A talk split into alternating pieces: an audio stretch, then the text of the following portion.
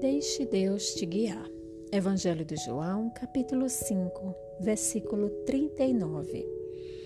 Vocês estudam as Escrituras Sagradas porque pensam que vão encontrar nelas a vida eterna.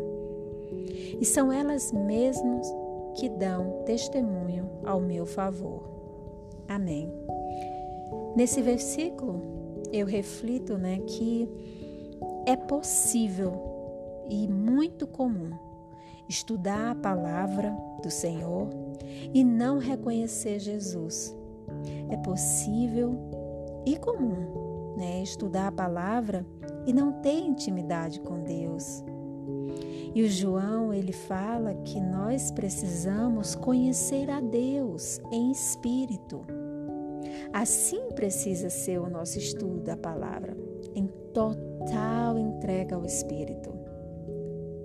É preciso que a palavra ela seja estudada através do Espírito de Deus.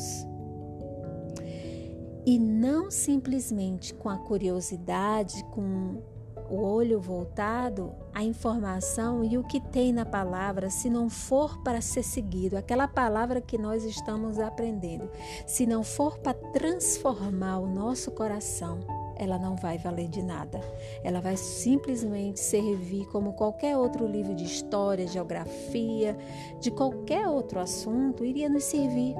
Iria apenas nos informar do que é aquilo, do que, do que é aquele fato que aconteceu, quando aconteceu, é simplesmente uma história. Mas o que o Senhor ele deseja é que as escrituras sagradas elas possam estar transformando o nosso coração. E para transformar o nosso coração, só pode ser feito através do Espírito de Deus. Então, nessa escritura, quando ele fala, vocês estudam as escrituras sagradas porque pensam que vão encontrar nelas a vida eterna. Vocês pensam que lendo a palavra você vai encontrar a vida eterna. Mas não tem como encontrar a vida eterna quando você, o coração, não está sendo transformado. Quando a leitura da palavra não está sendo através do Espírito. Porque só o Espírito de Deus que nos revela a tua palavra.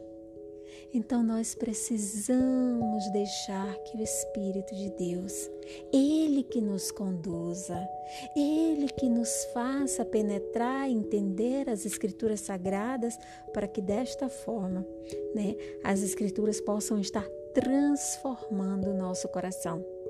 E aquelas, é, a Escritura Sagrada, ela não venha entrar no nosso coração apenas como informação, mas que ela venha com aquele principal motivo transformação. Amém.